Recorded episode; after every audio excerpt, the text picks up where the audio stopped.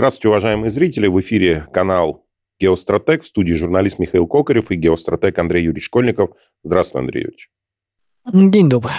Андрей Юрьевич, мы говорили э, в одной из наших прошлых программ, вот для любителей посмотреть ссылочку, э, приложил, о том, как будут поджигать Ближний Восток. В принципе, все так и началось. Американцы, которым очень нужно сейчас остановить э, рост Китая, рост России и навести хаос в мире, начали бомбить по Йемену от души, да, э, ну, через э, своих прокси в Израиле начали работать с газой, понятное дело, дальше с Йеменом, и тем самым появились проблемы в проливах. Опиши, пожалуйста, общую ситуацию, куда будем двигаться дальше, и приведет ли это к глобальной войне, о которой говорят арабы, потому что они сейчас говорят, ну, ребята, мы вот буквально на полшага к открытию врат ада. День добрый называется, друзья, да. Э, знаешь, Михаил, э, вот если бы у тебя на рядом с домом начали устраивать стрельбище, свалку и куча других проблем, ты бы тоже начал говорить, что Третья мировая война приближается, поскольку весь этот бардак, он прямо у тебя. Поэтому арабы могут говорить все, что угодно, вопрос только в том, что сами они как в этом участие могут принять. То, что на их территории все происходит, ну, это, ну как, для них апокалипсис. Для всех остальных, как бы, это, да, неприятный момент, но понятный, ожидаемый. Давай, знаешь, попробуем посмотреть с точки зрения вообще глобального мира, как глобалисты относились ко всему, ну, то есть какова логика глобалистов именно с точки зрения не в целом контроль над миром, поскольку там можно много говорить про варианты, про ослабление, а именно как строится, а, исходя из э, общих принципов э, с точки зрения логистики, транспорта. Причем мы же говорим сейчас о логистике не только в том плане, что это корабли плывут по Красному морю и сейчас проблемы, и поэтому все плохо. Нет. У нас там весь регион нужно рассматривать. То есть не изолированно, а с учетом Персидского залива, с учетом потоков, идущих из Китая в Европу, там, с Ближнего Востока в Европу. То есть тут э, много называется, чего нужно смотреть. Далее нам необходимо четко отлавливать э, такой тонкий момент, как информационные каналы. Кабели идут через Красное море. Если мы откроем, просто можете набрать, открыть карту интернет э, морских э, информационных интернет-кабелей, которые есть, вы увидите, что они делают кольцо вокруг э, планеты. И узкое их место, через которое проходят э, большинство, это Красное море. Да, можно вести через э, вокруг Африки есть что-то. Есть небольшие, ну как бы есть ответвления по суше, то есть мы понимаем. Но магистральные интернет-кабели лежат именно по Красному морю. И перерубить их это вопрос, э, ну скажем так, команды. Причем неважно с какой стороны. А дальше возникает вопрос, а что будет, если это будет разрублено? Если связанность потеряется здесь. А это означает, что информационные потоки из э, Европы в Восточную Азию и обратно, да что же, Индию даже, будут идти через Соединенные Штаты. Через их серверы, через их алгоритмы поиска, отслеживания и много еще чего. То есть мы получаем замечательную систему контроля информации, о которой тоже не нужно забывать. Мы привыкли к физическим потокам, но информационные тоже важны. Да, в рамках глобального мира имело смысл строить отдельно, но есть как есть. То есть э, здесь выгода США более чем значима. Дальше, когда мы начинаем говорить про глобалистов, э, то есть в первую очередь, конечно, кластер национальных корпораций, э, которые брали под контроль Соединенные Штаты, возникает вопрос, как им обеспечить, э, ну, то есть контроль, то есть с точки зрения связанности логистики над миром. Первый уровень, самый мощный, концептуальный уровень, это контроль стратегических точек. То есть не маршрутов, Маршруту по морю можно проложить по-разному. Но есть некий набор узких мест, контроль которых э, важен, принципиален, который нельзя обогнуть. вот э, Красное море одним таким является. То есть она очень, то есть ее, его перекрытие в разы увеличивает э, проблемы в системе. Потребности в дополнительных судах, рост логистики, доставки, складские запасы, дефицит продукции. Сразу начинают расти цены на продукцию. Причем компенсация цен она будет происходить не за счет производителя, а за счет потребителя. То есть это рост конечных цен. Поскольку по многим э, важным критическим ресурсам есть олигополия которые более сильные, чем, поставщи, чем потребители. И это все будет. Далее мы наблюдаем, например, картину, как тот же Катар заявляет, что пока в Красном море существуют проблемы, он не будет отправлять танкеры с СПГ через него.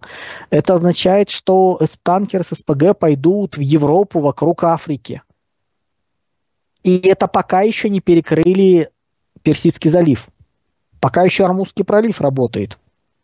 Но мы понимаем, что по-хорошему ситуация раскручивается к тому, что это недолго.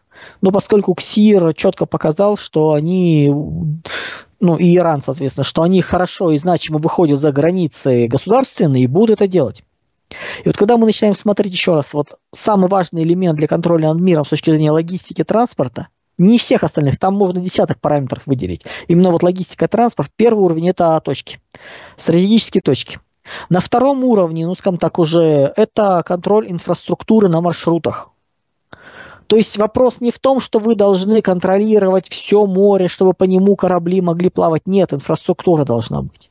То есть когда мы несколько, ну даже уже, наверное, может, год назад столкнулись с попытками ввести э, порог на российские энергоносители, цену на нефть предельную, чем, через что это планировалось сделать?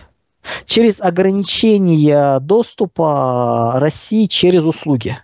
Страховка, фракт, возможность заходить в порты, прохождение проливов. То есть это была именно инфраструктура услуг. То есть из серии мы вас не будем страховать, если вы будете поставлять по более высокой цене. Но Россия к этому подготовилась. Собственно говоря, Россия создала самый большой теневой флот э, по перевозке нефти ну как теневой, э, неизвестное государство скупило громадное количество, ну, в общем, все, что было на рынке судов, которым еще лет 10 плавать, ну, которые более-менее нормальные. И, называется, с их помощью транспортируют нефть из точки А в точку Б. И все делают вид, что они не понимают, где находится точка А, где находится точка Б. То есть, ну, надавить не могут, поскольку вся эта система страховых э, выплат, ограничений, недоступа, вот много всего, она оказалась нерабочей. Вот это уровень стратегический, вот, собственно, контроль всех этих услуг, он важен. Условно, Северный морской путь.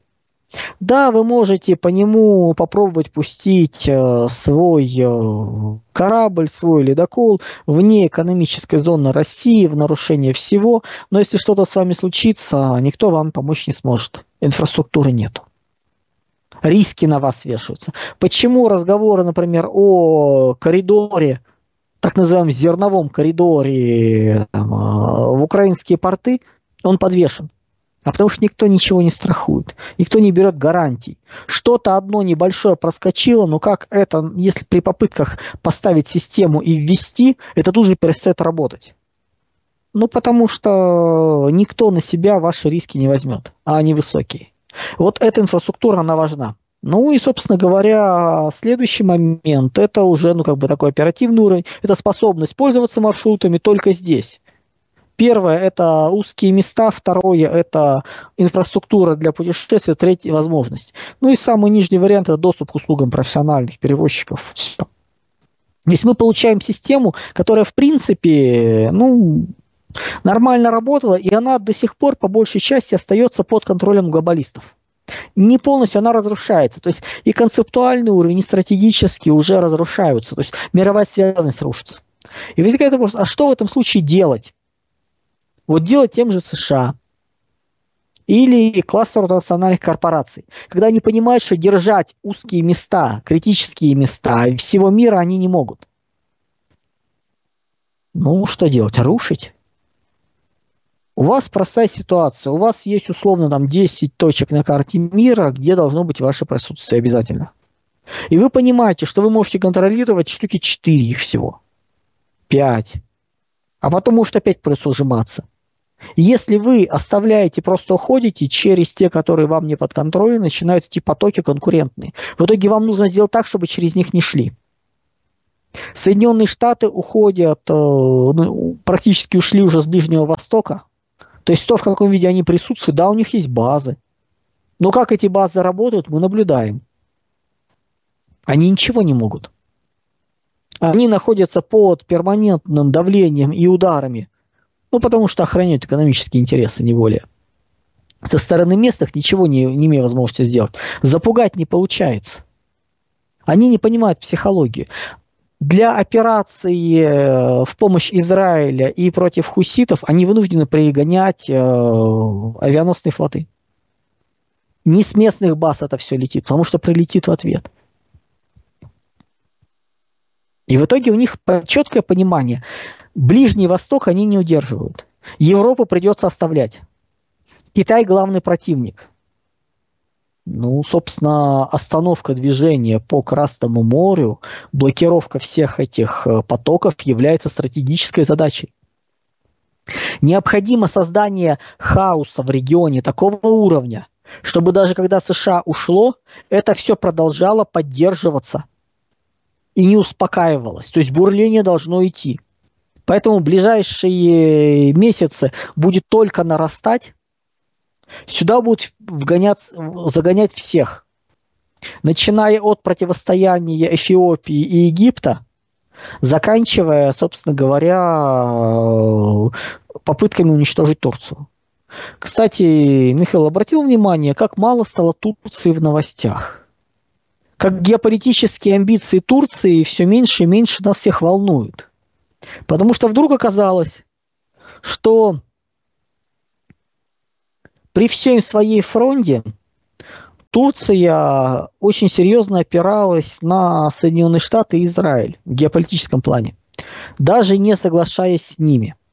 И когда эти, эти ножки из-под табуретки выпали, оказалось, что она вынуждена балансировать, маневрировать, заниматься эквилибристикой.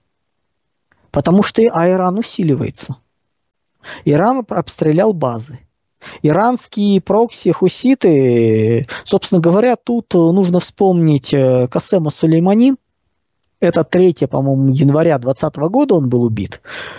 И вот масштаб этой личности мы начинаем понимать только сейчас – Собственно говоря, шиитский проект орденских структур, который был создан, который был сделан, он открывается для стороннего наблюдателя только вот сейчас, когда оно работает уже после смерти того, кто сделал. То есть наследники Сулеймани по духу и интеллектуальным построением, они могут продолжать эту работу.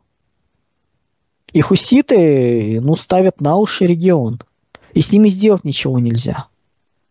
Вы можете бить из пушек по, э, по воробьям. Собственно говоря, что сейчас Соединенные Штаты и демонстрируют. Все. Вот это нужно понимать. Плюс э, по поводу, соответственно, возможности это все быстро завершить, это никому не нужно. Ну, из тех, кто имеет возможность. Для Соединенных Штатов нужен, э, ну, Штатов нужны очаги хаоса и беспорядков там, откуда они уходят. Если они не могут контролировать э, потоки, значит их не должно быть. Значит, все должно идти через них. Ну, с точки зрения информации я объяснил как. То же самое торговые потоки, промышленные потоки. То есть это должно контролироваться. Должен быть управляемый уровень хаоса, который позволяет делать, что хотят. Дальше, соответственно, мы начинаем смотреть... Э, кстати, тот же Катар э, который э, СПГ не хочет водить через Красное море и бьет, по сути, по Европе, у них очень плотные связи с Британией. Тоже об этом не нужно забывать. То есть, как бы вот, вот все это вот начинает бурлить. Далее. Прошел удар по курдским позициям на севере Ирака может показаться, что, ну, Ну, какие там расклады? Ирак выразил недовольство. Хорошо, шиитский, шиитский Ирак в своей основной массе выразил недовольство шиитскому Ирану. То, что он обстрелял и уничтожил объекты курдских сепаратистов на севере страны про американских, про-израильских и про-турецких. Барзани, они про-турецкие курды. У курдов э, своя племенная структура, свои называются принципы, но курды, которые на территории Турции и на территории Сирии, и на территории Ирана, соответственно, они ну, на территории Ирана не уверен, но вот Сирии, просто там уже чуть дальше, вот Сирии и Турции, они антитурецкие. А курды, которые на севере Ирака, они протурецкие. Там очень сложная племенная структура, то есть курды это не, еди, не народ, вышедший из единого корня, это по сути конгломерат ираноязычных э, кочевых народов, разные культуры разного происхождения, которые выросли из сословия в Османской империи. Собственно, когда мы, например, начинаем говорить про курдов, э, тут нужно вспоминать, что есть и другие кочевые народы в регионе. Те же белуджи, по сути, у них есть лозунг э, у белуджи «Мы с курдами один народ». Ну как вот оно вот кочевало, как народ остановились, то есть принципы формирования примерно те же самые. Да, они сунниты, они ираноязычные, но там по крови намешано, все называются, кто мотался по региону, где они там не арабы, где остановились кочевники, вот они вот в курды и записались.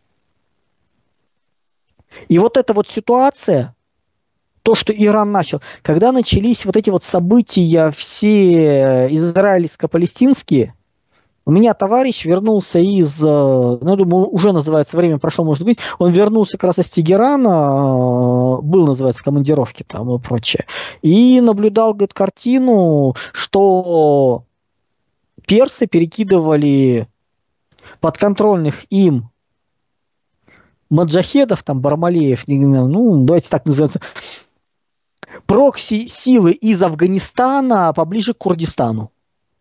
Ну, просто понимая, что там оно будет. Вот сейчас мы это наблюдаем. То есть, по сути, мы сейчас будем наблюдать ситуацию, когда регион будет, Курдистан будет поджигать. Убирая про турецких, про американских, про западных и усиливая антитурецких. И Турция сейчас с этим разгребать. И Турция это как раз понимает. Ее поэтому не видно и не слышно. Она пытается проскочить между капелек дождя. Именно ракеты пролетают по району Идлиба, где тур, турецкие прокси сидят, которых бы они спасали от э, сирийского правительства и от наших. Те молчат. Потому что интересы переплетены. Ирану нет дела до Израиля. Ирану нужны нефть и газ Персидского залива, где население шиитское, а правят ими сунниты. И их интересует исчезновение Турции. Во-первых, Курдистан э, интересен, э, перспективен, плюс Курдистан – это источник воды пресных вод в регионе Тигр и Ефрат. Почему Курдистану никто в здравом уме не даст э, независимость э, в полном объеме, в полном виде? Потому что он тут же начнет диктовать э, свои интересы окружающим странам. Иран к этому готовится, к развли- развлекаться. Да, кричат, ай, какой плохой Израиль, а сами смотрят в другие стороны. Вот им совершенно не нужно останавливаться. И Америке не нужно, и Израилю не нужно. Израилю сейчас остановиться, это, ну, по сути, зафиксировать проигрыш. Им нужно добиться какого-то результата. Нужно ли России сейчас мир в регионе? Ну, давайте каждый сам для себя ответит на этот вопрос. И поймет, что пока это в регионе и не перехлестывает, например, Босфор Дартанеллы, пока Турция такого вида не, не разваливается, нас все более-менее устраивает. Основные расходы дополнительные будет нести покупатель. Потому что дефицит товаров, увеличение транспортного плеча, увеличение рисков, дефициты, цены, и это все играть начинает. Поэтому регион быстро не успокоится. Ну, я думаю, арабы это понимают прекрасно, и турки это понимают прекрасно. Но если изначально была идея, что это может быть локально, вот по мере того, как США включили в игру хуситов, причем включили их так, что теперь э, и уйти не очень хорошо, да и не очень хочется, ну, ситуация будет разрастаться. Причем бы по-хорошему здесь нужен тлеющий, непрекращающийся конфликт, в рамках которого это все будет жить, существовать и, скажем так, мешать всем окружающим. Основной удар всего этого – это Европа и это Китай. Потому что Европа решается доступа ко всему. Какие-либо ресурсы в Европе резко дорожают. Логистика увеличивается. Там, где у вас раньше, условно, там 10 танкеров возили из ПГ, и вам этого хватало, сейчас танкеров нужно 15, а то и 20, с учетом транспортного плеча э, и вокруг Африки. То есть вы по факту получаете меньше газа и дороже. А это накладывается на те энергетические проблемы у Европы, которые есть со всем этим. США все удачно, все хорошо. Они вопросы э, нефти решили с Венесуэлой. У нас сейчас с Армузским проливом будут проблемы, с Бабель-Мандебским, да, возможно, с Босфором. Получается, что и Россия тоже немножко отрезана. Но э, американцы начали э, волноваться, что Панамский канал э, пересыхает, потому что не хватает воды. Я к чему веду? У нас есть интерес развивать Северно-морской путь прям серьезно, потому что ну, это единственная артерия, ну, плюс еще тот самый китайский э, большой шелковый путь новый, да, опять же, через нас. Или на самом деле э, будет достаточно того, что, ну, вот дождаться несколько, там, десятков лет, когда все успокоится, американцы там закроются у себя, и все будем жить мирно. Да не, ну каких десятков лет? Давай так, э, американцы уходят из региона, и через какое-то время э, все более-менее успокаивается. Не в том смысле, что все заработает, поскольку можно уже уходить так, хлопнув дверью, что даже после успокоения ты все это будешь отстраивать долгие годы и налаживать. То есть тут как бы вопрос такой. Закон, ну, завершится все равно это быстрее, конечно, бардак. Северный морской путь нужен. Это резервный. Он не основной, но как резервный вариант он нужен, он необходим. По поводу большого шелкового пути, вот этих всех проектов «Один пояс, один путь» и прочее, это мертвые проекты, они не очень нужны. Нам имеется в виду. Это все-таки пути э, построения китайского большого панрегиона нам не очень нужно. Да, поставки через Россию товаров, продукции в Китай из Китая, это выгодно. Это логистика, это контроль. Но когда это будет идти в обход нас, нет. Нас интересует коридор север-юг. Стратегический интерес – это коридор Россия, Иран, Индия, Россия, Иран, Африка. Вот нас интересует. Китай нет. Север, э, юг – да, запад, восток – никакой амбразии. Поэтому Северный морской путь, он идет по всех сценариев, он никогда не станет основным, ну, если не, все остальные просто не перекроются между, в более-менее равных условиях. Там экономика немножко другая, и чтобы не было, ну, сложностей больше, риска все-таки больше, то есть это все отстроить. С точки зрения резервного он обязательно нужен. Но основной для нас это север-юг. И постепенно мы будем это отстраивать. Нам очень выгоден сильный Иран, у Ирана есть свои ограничения. Иран не может выйти далеко за свои границы просто потому, что тогда арабов, шиитов становится ну, значимо больше, не небольшое, там, небольшое количество процентов, а где-то треть. И вот тогда начинается интересная игра. Тогда внутреннее противостояние внутри Ирана, внутри шиитского вообще государ... проекта, шиитского государства, начинает вырастать, и арабы-шииты начинают ориентироваться и взаимодействовать с арабами-суннитами. И вот тогда Ирану, персидскому Ирану уже не вытащить. Плюс нужно все-таки понимать, что это разные культуры. Ши... Если мы начинаем смотреть шиитский и суннитский ислам с точки зрения догматов, с точки зрения положений, он нам будет казаться, ну, разница минимальна. Даже меньше, чем между католиками и православными, причем католиками нормальными. Не те, которые э, признают благословение, э, вот, вот, вот что то, то, что там Папа Римский начудил, называется, вот, политики. Нет, изначальными католиками. То есть вопрос не только в нескольких словах, символах веры, но и в социальных аспектах, во многих контекстах. Если мы начинаем смотреть именно персидский ислам, его влияние на общественную сферу, надо смотреть не сквозь призму мистики, а сквозь призму метафизики. То есть, условно говоря, не мистика и общественная сфера, а мистика, метафизика и общественная сфера. Вот нужно логически э, абстрактную метафизику не забывать. Это начиная от э, Бекона, Декарта, вот эта вот линия, Кант, Гегель, вот это оно.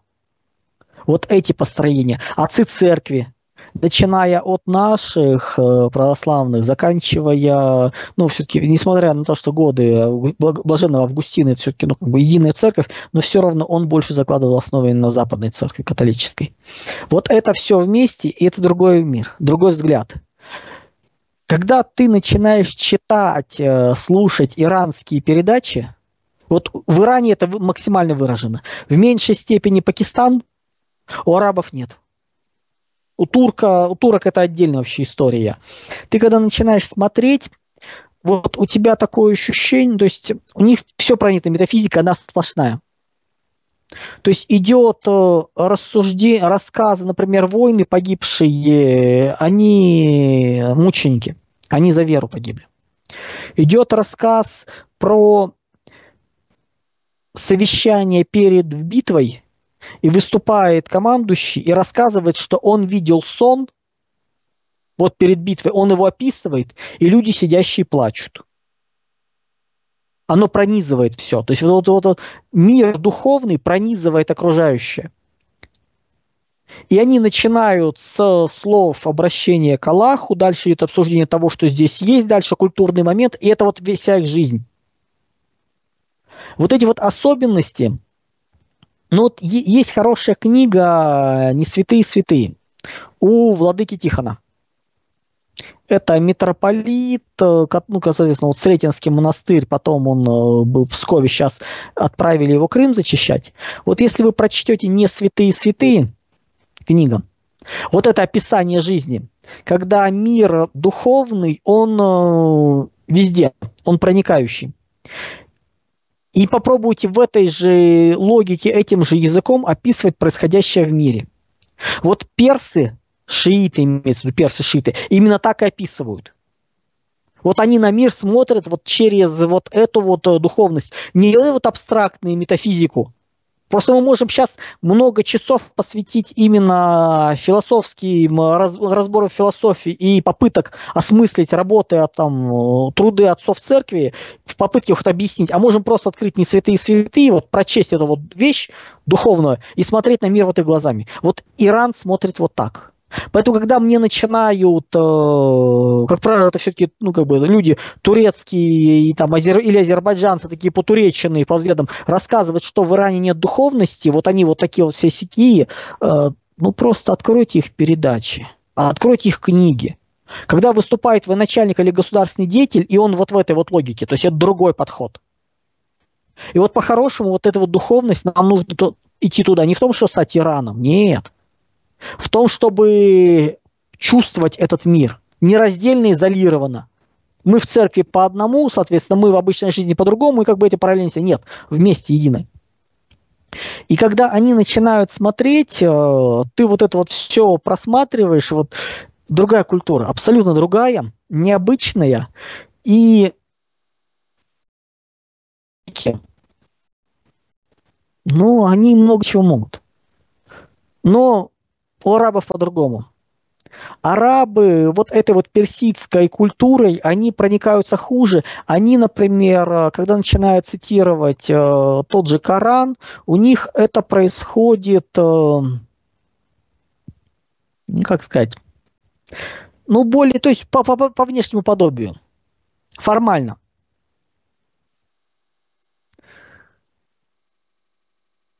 Подобрали слова вроде как похожи, без глубины. Это вот разница очень серьезная.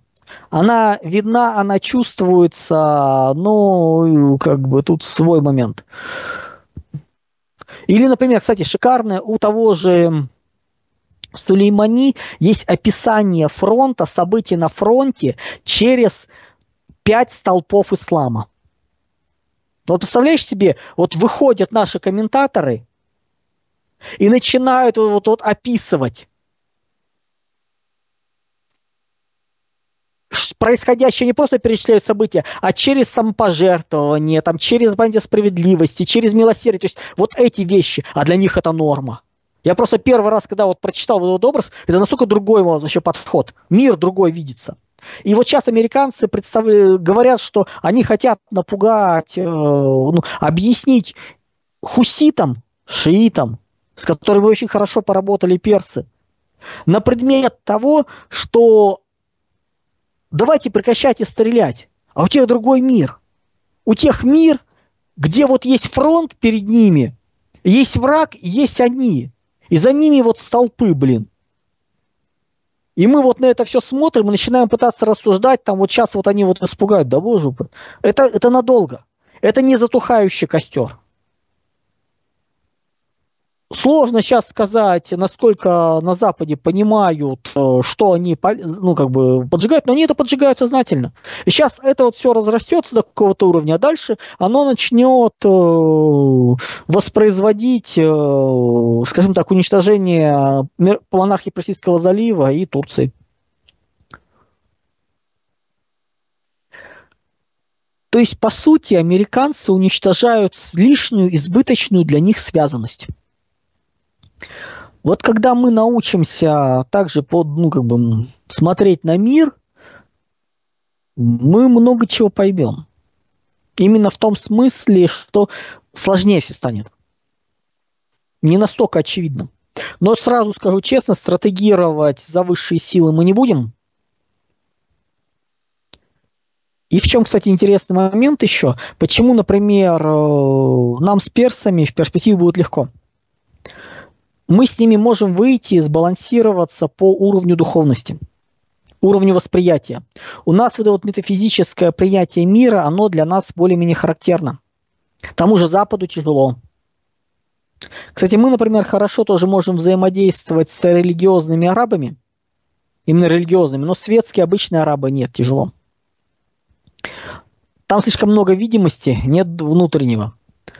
Вроде бы один и тот же ислам, но тонкость. Ну, собственно говоря, если мы начинаем, называется, начинаем турецкие смотреть выступления, это шикарно. Вот такое впечатление, что это все написано, вот как написано, а потом начали цитаты расставлять. Ну, как у нас, когда книгу писали, в Советском, когда называется, цитаты классиков. Пять цитат Маркса, три цитаты Ленина, еще что-нибудь такое, он накидали, все, замечательно. И цитаты, и текст вообще не связаны. Вот то же самое турецкое. Вот турецкое построение, собственно говоря, почему, например, много у них противоречий, чисто вот даже вот таких непонятных нам, у них совершенно по-другому восприятие происходит. И этот регион сейчас начинает бурлить. Он начинает взрываться, он начинает жить по-другому. То есть, э, ну, на самом деле, э, в общем, это будет весело. Это, не, это нельзя будет... То есть, где находится точка невозврата, после которой это не успокоится, сказать сейчас сложно. Но мы четко понимаем, США ее ищут. И Иран радостно ее ищет. По одной простой причине. При игре в долгую США нужен хаос, Ирану нужны территории влияния, но не часть себя, но территории влияния через орденские структуры. Всем Израилю нужно выжить, чтобы, называется, больше занимались Саудовской Аравией, Турцией и прочими, э, России э, в перспективе сюда прийти. Кстати, забавный момент э, на фоне резкого ослабления геополитических амбиций Турции, которые мы сейчас будем наблюдать. Ну, слова-то, может, будут, фактов уже нет. Интересно будет смотреть, как быстро турки осознают изменение веса, поскольку здесь вопрос за Кавказье, вопрос Средней Азии. То есть сейчас Иран будет давить на Турцию очень серьезно. А Турция – это и тюркские народы Средней Азии, это и попытка играть через Азербайджан. Сейчас, на самом деле, в этих регионах новые расклады сил будут складываться, очень интересные. Где мечты о тюркском каганате будут очень быстро выкидываться напрочь, нафиг. Ну, в общем, на самом деле расклады очень интересные. И пока невидимые. А если мы добавим сюда еще и что-то в Пакистане, там просто схожие принципы. Но давайте четко понимать, что для Пакистана закреплено, по-моему, 60, э, там 60 с небольшим депутатов э, женщины, ну просто закреплено в парламенте. Сколько это нацменьшинств, не нацменьшинства, там э, не, не мусульмане-сунниты, то есть религиозные меньшинства. Далее, ну, Беназир Пхута дважды, женщина дважды была премьер-министром. Пакистан исламской стороны, то есть, ну, вот это вот. Далее, да, вот это такое индоарийский ислам по традиции. Дальше мы можем вспомнить, что там начинает твориться в Индии, где они пытаются строить индуистскую нацию, индийскую единую. То есть это отдельная история. Там тоже сейчас начинает завариваться. То есть хаос, э, напряжение вырастает, причем напряжение такое геополитически не очень видное. Нужно знать культуру, нужно знать особенности. Добавим сейчас сюда еще ситуацию с Эфиопией. Эфио, ну, заводу, Эфиопия, Нил, Египет, вот это все начнет завариваться. Дальше Эфиопия стала членом БРИКС и получи, как бы договорилась с частью Сомали, Сомалилендом, фактически его признав о коридоре к морю. Что связанности пока нет, но это сейчас будет строиться.